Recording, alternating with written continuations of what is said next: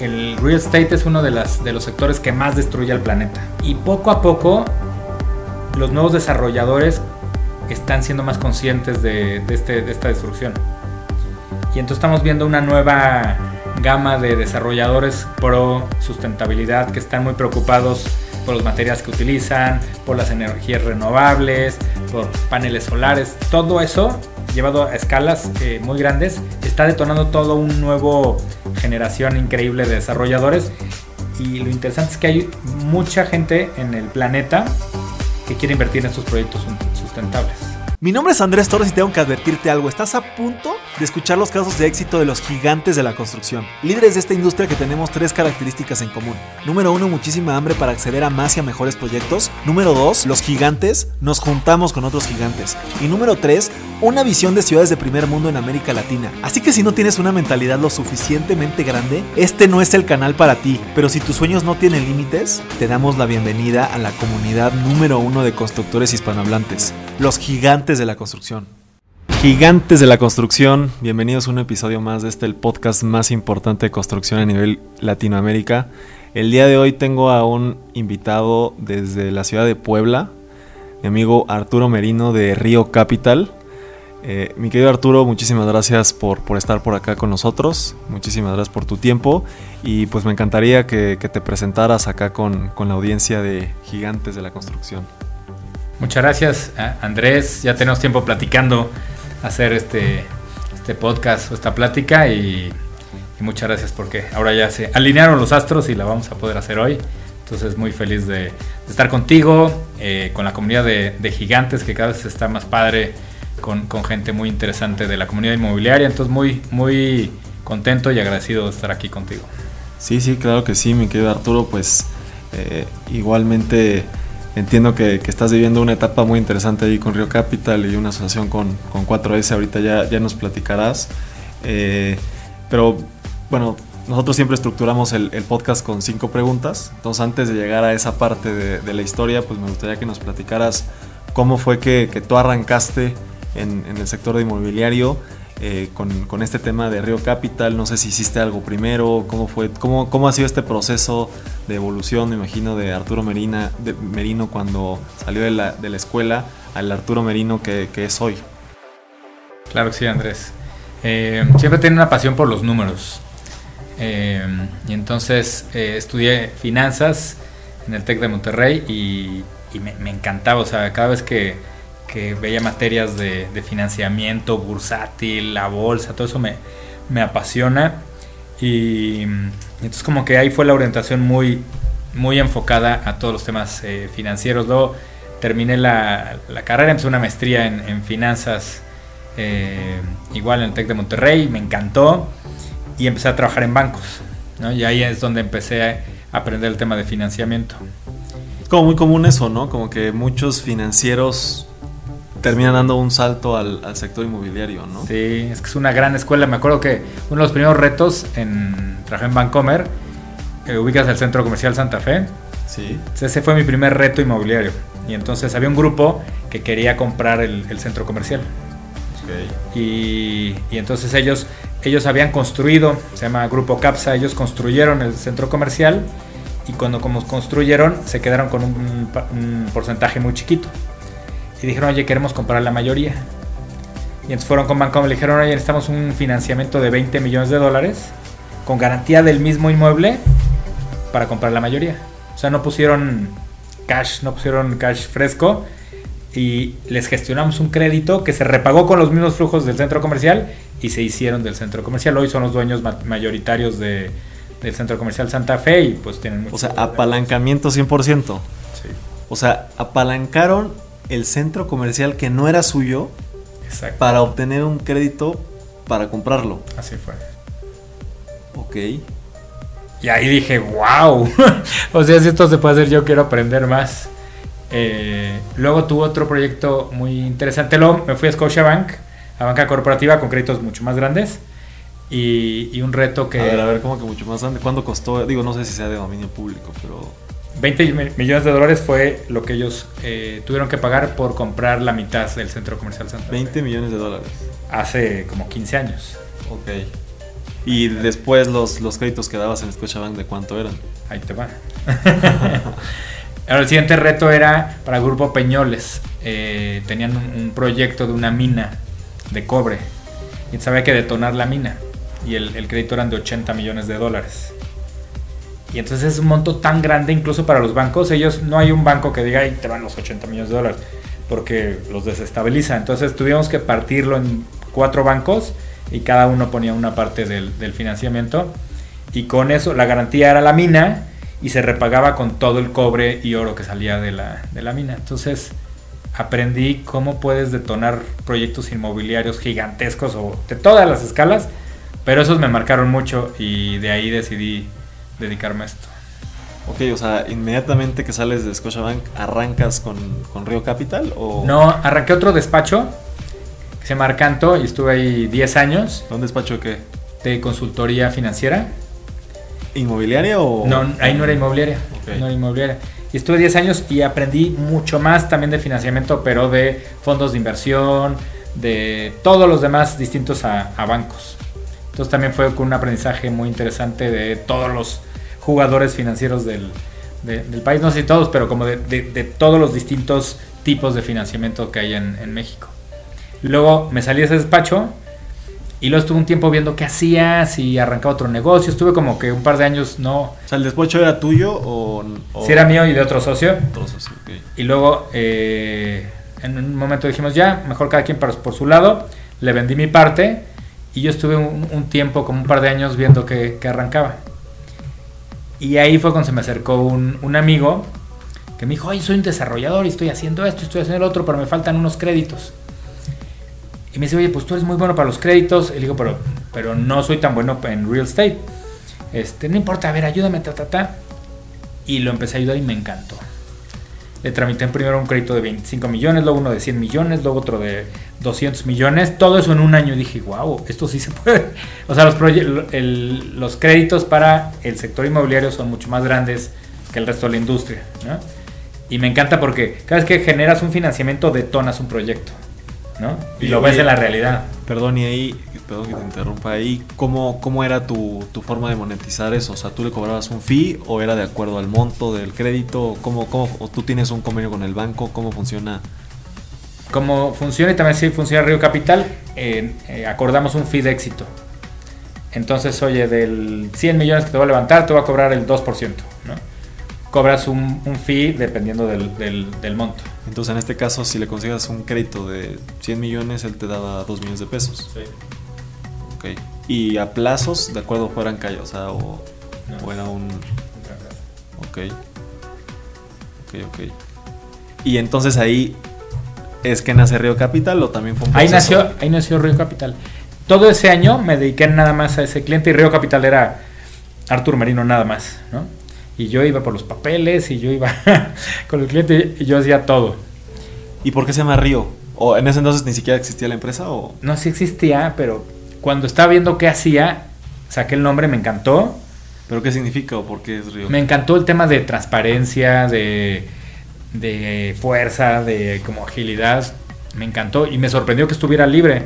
Eh, entonces lo saqué, lo compré y, y no sabía bien qué iba a hacer con eso. Cuando empecé con, este cliente inmobiliario, ahí nace Río Capital. Y, tuve un momento como de, de, claridad, dije, solo voy a ver real estate, es lo único que voy a hacer. Con un solo cliente decidí, decidí esa, esa parte y hoy así es Río Capital. Ok, y, ahí digo yo, nace a lo mejor la, la, segunda pregunta, o sea, ese proceso sigue, o sea, Río Capital sigue siendo una empresa de, gestión de créditos. Yo he visto como que haces un tema de crowdfunding, es lo que yo entiendo un poco de Río Capital. ¿Hoy ya es como una cartera de diferentes servicios o cómo, cómo está estructurado hoy el, tu negocio en Río Capital? Sí, hoy ya ha evolucionado. Una parte que se llama, es la gestión de la, del financiamiento que se llama Energy, que ese es el más fuerte, ¿no? Donde nos contratan desarrolladores y van, no sé, oye, necesitamos 50 millones para este edificio en la, Roma, ¿no? Y vamos y, y se los conseguimos. Tenemos otra área. Pero con cualquier tipo de capital, o sea, créditos, puede ser créditos, puede ser crowdfunding, pueden ser fondos o, Vemos con todos, nos hemos especializado en, como todos los jugadores eh, que invierten en México, en la parte de real estate. una parte fuerte son bancos, otras son fondos de inversión, ahora crowdfunding, que es lo que más me divierte, pero es el mismo esquema, o sea, presentamos un proyecto de inversión ante el crowdfunding, ya entendemos cómo, cómo, cómo funciona y se sube a la plataforma y conforme se va fondeando, el desarrollador obtiene. ¿Es una plataforma propia de Red No, no es las plataformas que ya existen de Brick, de Expansive, de Cien Ladrillos. Tú los ayudas a gestionar todo para entrar en esas plataformas. Exactamente. Está increíble. A ratito platicamos un poquito más de, crowdfunding que, que, me encanta. pero pues. básicamente, sí, con todos los jugadores que invierten en real estate, Río ya sabe, oye, si es un proyecto de este tamaño, con este background, con este enfoque, va para acá. ¿no? O vamos a agarrar de fondos y de crowdfunding, o de fondos y de banco. Entonces es como la magia de, de Río poder saber dónde está el recurso que va, va a ser un fit perfecto con el desarrollo inmobiliario. Entonces todo eso es Energy. Eso es Energy. ¿Y qué otras unidades de negocio manejas? Luego tenemos eh, Advisory, porque luego llegan desarrolladores muy llegan antes, ¿no? Y entonces, oye, y queremos esto, y luego, te falta modelo financiero, te, falta un prospecto de inversión, o sea, te faltan ciertos pasitos que necesitas para llegar al momento de que ya estés listo de, de levantar el, el, capital. Entonces, en Advisory hacemos, te hacemos esos procesos que te, esos pasitos que le hacen falta a la mayoría de los desarrolladores, ¿no? Porque llegan muy eh, con demasiada anticipación. Ya entrar están comprando el terreno y ya están queriendo bajar los cientos de millones. Ya, ya, ya. Ese es Advisory. Y la otra es Learning, que, que como, como, a ti nos encanta la parte de generación de contenido, de cursos, de talleres. Y toda esa parte le llamamos eh, Learning. Son, son esas tres. Learning, que es contenido advisory, que es toda esta parte de consultoría antes de llegar, enfocados al levantamiento, pues toda la parte de consultoría para que llegues con muchas probabilidades de levantar el, capital y energy, que es el core, que es el que más nos gusta, que es la gestión del, capital. Ok, ok, es que interesante. Y, en, este, en este sentido, la, tercera pregunta sería, ¿cuáles son los, los errores o, el valor que más aportas desde tu perspectiva, tú como Arturo, como Río Capital, eh, para que los, los, desarrolladores no se equivoquen, ¿no? ¿Cuáles son los errores más comunes que comete un desarrollador al querer levantar dinero que se contigo y necesito este o sea, es, esto o lo han hecho ellos antes y entonces tú tienes que ayudarlos para que no cometan los mismos errores? Pues hay, hay muchos, creo que el, ahorita que platicamos de querer llegar antes. Entonces, si tú llegas antes, es, es muy grave, es muy delicado porque quemas al proyecto. ¿no? Entonces el banco le dedica tiempo, el fondo, no sé qué. Y dije, no, ahorita no, si, si llegas antes, les quitas toda la, emoción de llegar a un proyecto que ya esté muy bien planteado. Porque no solo es tener temas de licencias, ¿no? tienes que estar ya listo con temas de licencias. Tienes que demostrar que el proyecto sí funciona, entonces tienes que tener estudios de mercado, cierto nivel de ventas, ciertos estudios. Eh, ¿quién, está ¿Quién es el equipo que está atrás? Eso también ese es un error muy común. No hacer el equipo completo. ¿no? Yo soy el desarrollador, pues yo trabajé en una inmobiliaria, entonces yo ya sé vender y mi amigo es arquitecto, ya nos, lanzamos, ¿no? Y dejas áreas muy importantes como financiera, como legal, como estudios de mercado. A una parte que estamos diciendo, a ver, todavía no te hace falta esta y esta parte. Y hasta que no los tengas, no vamos a seguir adelante con el, con el proceso porque estás poniendo en riesgo el, levantamiento. No tener a gente con un equipo ganador, eso es lo que tratamos también de cuidarlos. Hay veces que alguien tiene el terreno, ¿no? Tiene el dinero para arrancarlo, no todo, pero para echarlo a andar al principio. Tiene ya estudios de mercado, ya contrató a los mejores, pero nunca ha hecho un edificio de ese tamaño. Es un riesgo eh, muy, muy fuerte. Entonces decimos, oye, vamos a meter a un socio o a un mentor o a alguien en tu equipo que ya haya hecho este edificio 50 veces y entonces ya no te van a cuestionar porque no sé, porque este es tu socio, este es tu mentor o lo que quieras. Y tiene un currículum, ¿no? que, que mostrar. Es muy importante. Entonces un error muy común es que creen que porque ya hicieron ciertas cosas y te vas a otra escala o te vas a otro tipo de activos, ya también lo vas a, este, a poder resolver. Y lamentablemente es tanto dinero que tratamos de cuidar todos los detalles, ¿no? Y el equipo es muy importante en, esa misma pregunta, en la parte financiera, normalmente pues sabemos que el, dinero más barato siempre va a ser el de los clientes, ¿no? Es una preventa. Sí. Ahí yo tengo entendido que posteriormente es más barato sacar un crédito que pedir dinero a un, a un, inversionista, ¿no? Sí. Eh, ahí, por ejemplo, tú, tú siempre intentas primero acceder a un crédito, un crédito de bancario que un, que un inversionista o ahí normalmente los desarrolladores qué es lo que atacan más y crowdfunding en esa línea dónde está o sea qué tan caro es el dinero de, crowdfunding ahí te va ahí te va.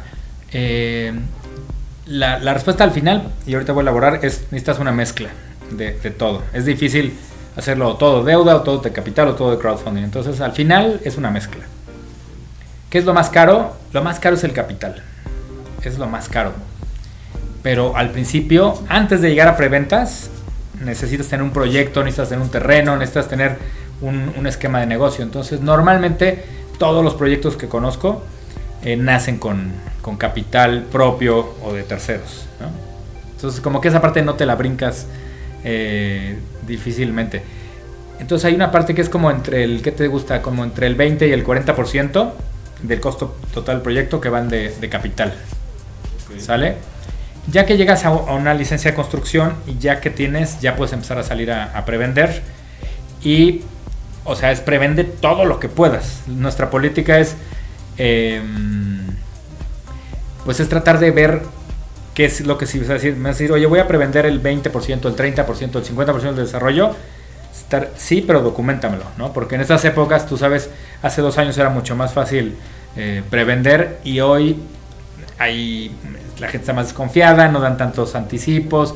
Hoy la parte de preventas es todo un reto muy interesante. La Entonces, del mercado es, baja. Exacto. Entonces, prevende todo lo que puedas, ¿no? Pero yo necesito tener un número de cuánto realmente va a entrar de preventas porque todo lo demás te lo voy a conseguir en deuda. Entonces, más o menos el pasito es capital, más preventas y de lo que falte, el componente como del otro, la otra mitad casi siempre la sacamos en deuda, que es el mayor componente porque es la más barata. Normalmente así van, varían, pero así te diría que la primera mitad la, absorben entre capital y preventas. Si tienes muy poquitas preventas es más capital, si tienes muchas preventas menos capital. Ok, en ese 50 de deuda entra el crowdfunding como deuda, o sea, sí, sí, sí, sí, sí, o sea, en, en, en, en, costo del dinero es equivalente el crowdfunding a un crédito, a un crédito bancario. Está un poquito más caro que, que, la deuda. Como están empezando, tienen 5 o 6 años toda la comunidad de, de, crowdfunding, están enfocados en deuda para créditos puentes, que es esta parte del 50%. Okay. Eh, ahorita están como entre 12 y 10, 16% eh, cobrando los, los crowdfundings, dependiendo de, de la plataforma y del proyecto. Entonces es más parecido a deuda, pero está un poquito más caro que los bancos. Ok, y, un fondo, perdón si te interrumpí, un fondo, fondo de inversión. Un fondo de inversión. ¿Dónde está en ese, en ese, en ese escalón? El fondo entra normalmente como capital. Ok, desde el principio, o sea, es, lo más caro también. Lo más caro, sí. O sea, ya sea un, un inversionista que traiga lana o un fondo es, es lo que te pide más rendimiento. Sí. Y la diferencia, si haces un proyecto eh, mediano, no metes Family and Friends. ¿no? Mediano te voy a decir que no exceda de, no sé, de 100 unidades.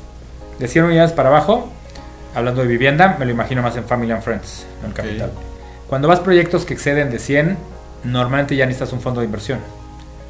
Un fondo de inversión, sus tickets son de 5 a 10 millones de dólares mínimo que solo entrarían para la parte de capital. Entonces, cuando son proyectos más grandes, ya Family and Friends, pues sí, sí, sí, man, pero entonces ya Igual menos que, que, traigas una, una, muy buena base ahí de inversionistas previos, ¿no? Algo así. Ok, ok, me encantó. Entonces, para resumir, y dime si me equivoco, el dinero más caro es capital, después fondos, después eh, crowdfunding, después bancos y al final preventas. Ese sería como el escalafón. ¿Hay algo que falte ahí o algo? Eh, no, solo fondos está dentro de capital. tú lo ves 100% adentro. Capital. Sí, yo le llamo capital institucional. Este es capital de Family and Friends, ¿no? que invitas a que todos empiezan ahí. Pero cuando llega a cierta escala, en lugar de Family and Friends o complementando a Family and Friends, metes un fondo institucional. Ok. Que son un chorro de Family and Friends que no conoces y se agrupan en un vehículo institucional y ya entran a invertir contigo. Ya, ok, ok, me encanta. La, cuarta pregunta, Arturo, pues me gustaría un poco que nos platicaras eh, pues cómo, cómo es este proceso de compra-venta de, de Río Capital, no sé qué detalles nos puedas dar con, con esta empresa 4S de Carlos Muñoz y Nacho Torres. Si nos puedes platicar cómo fue ese proceso, tú ya habías trabajado con ellos, cómo fue esa relación y, qué esperas de, también en crecimiento para, para, tu organización.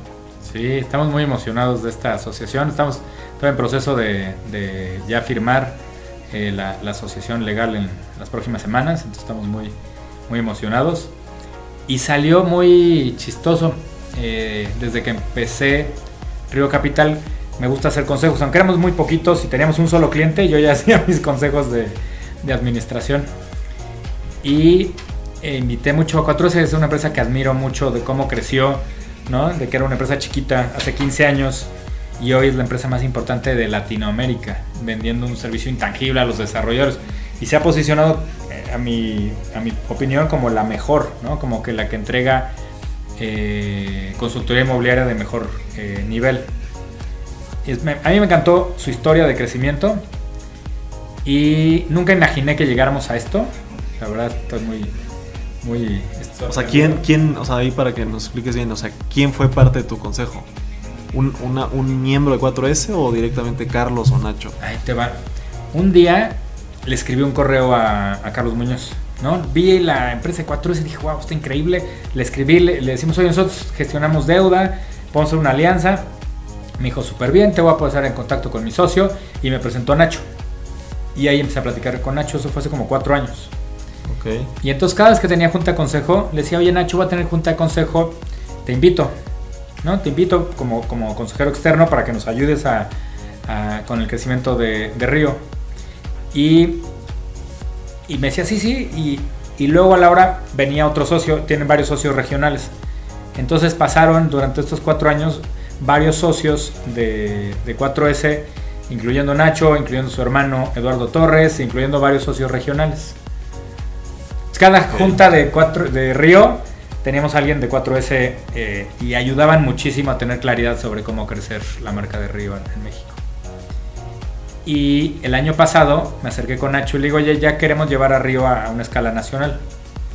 Y, y, le digo, pues queremos abrir oficinas acá y queremos abrir oficinas para acá. Y me dijo, ¿sabes qué? eh, ¿por qué no platicamos de una asociación? Yo ya tengo oficinas en todos estos lugares, ya tengo los clientes, ya tengo la relación con estos clientes que son los que van a necesitar tu servicio, ¿por qué no platicamos de una asociación? Y eso fue en diciembre del año pasado. O sea, te agarró por sorpresa 100%, o sea, no esperabas esa, esa oferta, o sí la estabas en ese momento buscando. Yo quería que 4S sí tuviera una participación de Río Capital. Eh, pero imaginaba como algo minoritario para que fueran a los consejos y estuvieran más interesados. No imaginé que, que podamos detonar esto tan agresivo como ahorita Carlos y Nacho lo están viendo ya con operar en todas las oficinas de, de, 4S el año que entra empezar operaciones en, en otros países de Sudamérica. No había imaginado ese panorama. Y si se puede saber cuánto le estás vendiendo, o sea, qué porcentaje de río le estás vendiendo. Ah, esa no, creo que no, todavía no lo vemos. Este, pero es una participación interesante, ya no es minoritaria, es una participación interesante. Y, está muy alineado, también tiene un componente, lo que sí te puedo decir es que tiene un componente de conforme Río vaya creciendo, 4S va teniendo más participación. Ok. Sí, pues se supondría que ese crecimiento también sería gracias a estas vinculaciones que ellos te hicieran y y, todas estas expansiones geográficas que estarías sí, buscando. Sí, sí, está increíble. Y ya hemos hecho varias, eh, varios trabajos eh, atendiendo clientes. Entonces, imagínate que un desarrollador 4S le da toda la parte de estudio de mercado, diseño de producto, le, ayuda muchísimo, ¿no? le da mucha visibilidad del mercado. Y Río le ayuda con la parte del financiamiento. Entonces, si juntas esas dos, pues le ayudamos bastante a los desarrolladores. Sí, no, me encantan esas estrategias. Yo también en su, momento nosotros somos contratistas generales de obra, entonces nosotros estamos buscando también esas asociaciones con, con, gerencias de proyectos o con ese tipo de empresas que pues nos puedan recomendar nosotros como los contratistas generales de los desarrollos inmobiliarios en México. Pero bueno, mi querido Arturo, eh, la, la quinta pregunta sería pues justamente eh, ya nos platicaste un poco este tema de la expansión geográfica, pero ¿qué sigue para ti? ¿Qué sigue para Río? ¿Qué vislumbras exactamente? Ya estás viendo a Río Capital en otros países, como estás diciendo, pero no sé qué más detalles tengas, qué proyectos tienes exactamente para los próximos 12 meses, los siguientes 5 años para ti, para tu organización. Sí, Andrés, eh, pues estoy muy emocionado con esto de 4S que ya lo comenté y llegar a más desarrolladores a nivel nacional. Dos, con la parte de crowdfunding. Crowdfunding está crece y crece y crece y en el tiempo creo que va a llegar a sustituir a los bancos, imagínate, ¿no? Eh, y eso me emociona mucho porque es un producto que le da eh, productos de inversión a cualquier persona, ¿no? Desde 500 pesos puedes ser dueño de una partecita de un proyecto inmobiliario con muy buenos rendimientos y a la vez le da mucha liquidez, mucha flexibilidad a, los desarrolladores. Entonces, uno, me quiero llevar a el crowdfunding a mucho más desarrolladores en México y, Latinoamérica. Ese es un, ejercicio que estamos haciendo hoy, juntando el crowdfunding a 4S, a Río Capital, que, que queremos detonar también el año que entra con un proyecto muy agresivo. Y otro tema que también estamos, que después de crowdfunding que sigue, sigue la parte de tokenización. No sé si has... Justamente te iba a preguntar, si no lo mencionaste, decir, estás viendo el tema de blockchain o qué, qué estás haciendo ahí. Sí, claro. Ese es el siguiente paso. O sea, la limitante de los crowdfunding es que puedes invertir, pero si vas a la plataforma. Entonces, si vas a la plataforma, te das de alta y tienes ahí X opciones y ya puedes invertir. En tokenización, tienes al mundo de, potencial inversionista. Entonces estamos trabajando sobre un proyecto de tokenización actualmente en México eh, con una empresa que ya desarrolló la plataforma en Estados Unidos y lo único que estamos haciendo es conectando lo que ya tiene de la plataforma legal en Estados Unidos, que ya puede tokenizar, con el, con el inmueble aquí en México. Entonces estamos trabajando sobre esa, esa parte. creo que ahí el reto justamente es esa parte legal en México. Ese es el reto, sí, ese es el reto. Ya, no, pues, pues está, está muy interesante. Justamente yo estoy tomando un curso ahí de. ¿Ah, sí? O sea, ahorita ahorita estoy, estoy en la parte de que te explican pues cómo funciona blockchain en general. Y el final del curso, pues empieza justamente es un curso de blockchain para desarrollos. Entonces, ah, sí, digo, nada más para tener ahí el, el, pie y entender cómo es que funciona ese mundo, porque también creo que todos tenemos muchas dudas exactamente de cómo es que funciona eh, entiendo la parte de los smart contracts como que ya me está quedando más clara, pero pues pasar eso a la realidad, justamente bajo qué plataforma se va a hacer eso, ¿no? Como que eso sí es algo que todavía no logro enganchar. Yo te tengo que confesar que tengo más dudas que, respuestas también en, ese tema de tokenización. Lo único de todo lo que investigué es que tiene tanto poder de... O sea, estoy viendo el poder de crowdfunding. Este año yo creo que se van a colocar como mil millones de pesos entre las cinco plataformas de crowdfunding. Imagínate ese, ese músculo, ¿no? Hay bancos que tienen 2.000 o 3.000 millones de pesos de cartera. Entonces, o sea, los bancos, el crowdfunding viene muy fuerte a desbancar algunos, algunos bancos en, en, el corto plazo. Lo que sigue es este tema de tokenización, donde entonces sacas tu proyecto inmobiliario, sacas el esquema de tokenización y entonces cualquier persona del mundo, en cualquier moneda, en cualquier este, ya no hay limitante de fronteras de impuestos de monedas como toda la, maravilla que es las, las, criptomonedas, podrán invertir. ¿Cómo? Todavía no me preguntes, porque en eso estamos, estamos trabajando para sacar una primera tokenización de un cliente de nosotros, pero muy importante para aprender, ¿no? Para aprender, para validar antes de masificarlo, quiero ver. Quiero... Me estaban diciendo en esta semana, no me acuerdo si fue nuestro evento de, en el centro libanés, me estaban diciendo que en Guadalajara se dio la primera anticipo, algo así, no estás enterado de, un inmueble con un, Bitcoin. Pagaron un Bitcoin por, por un inmueble, como anticipo, algo así. Creo que estuvo un poco exagerado el, tema de las, de las noticias. Eh, legalmente no puedes comprar con, Bitcoin.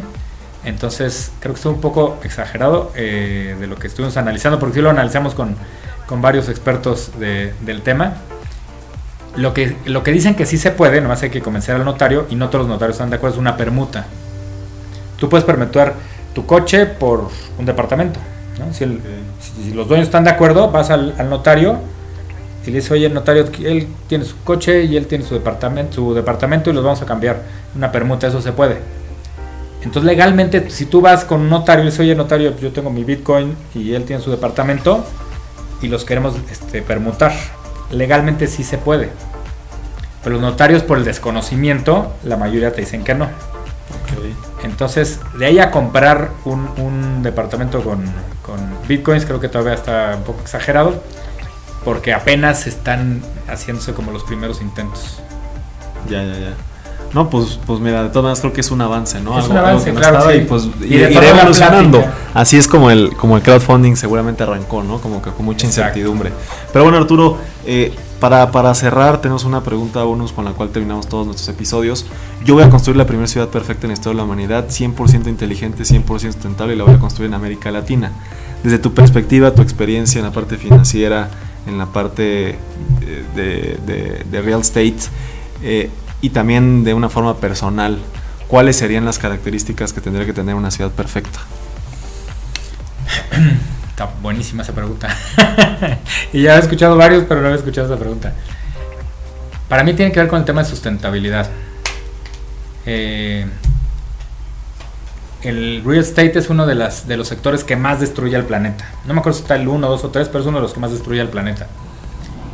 Y poco a poco los nuevos desarrolladores están siendo más conscientes de, este- esta destrucción.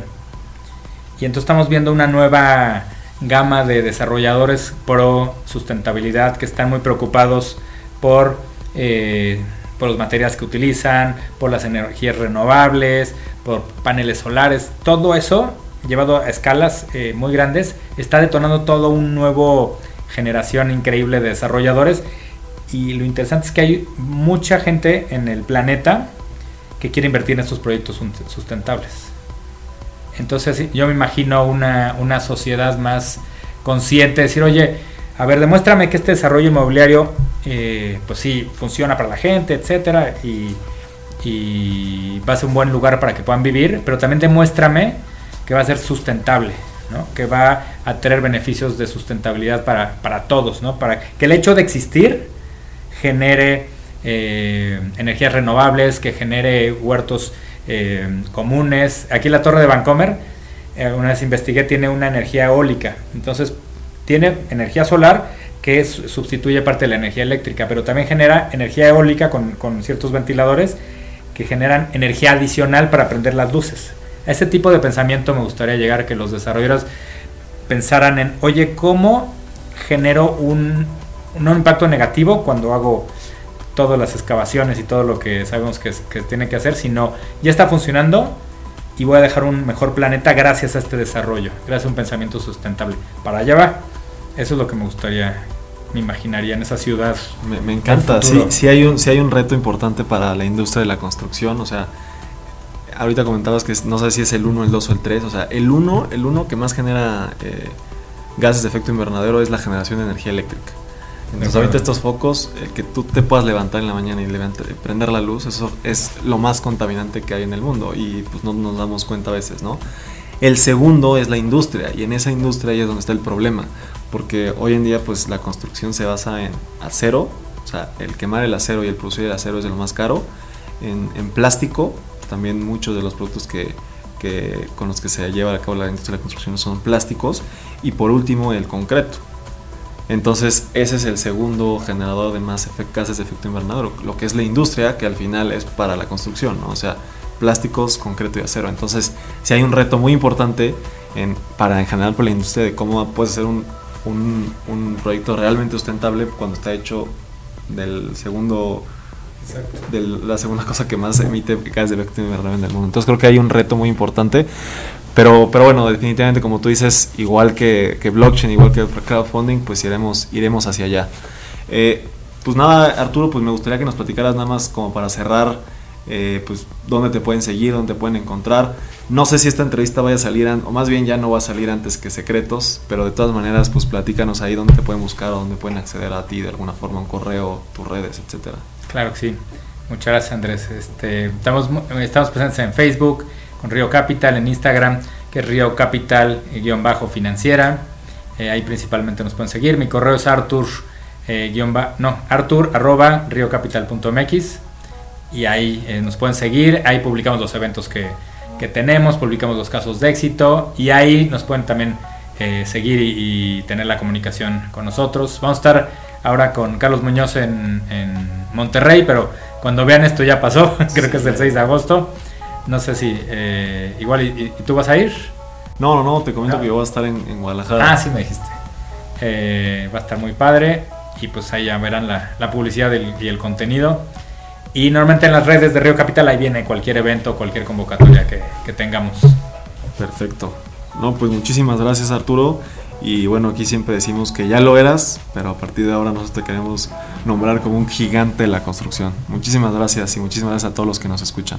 Gracias Andrés, encantado. Saludos gigantes, encantado de estar aquí. Un abrazote. Nos vemos en el próximo episodio. Saludos. Saludos.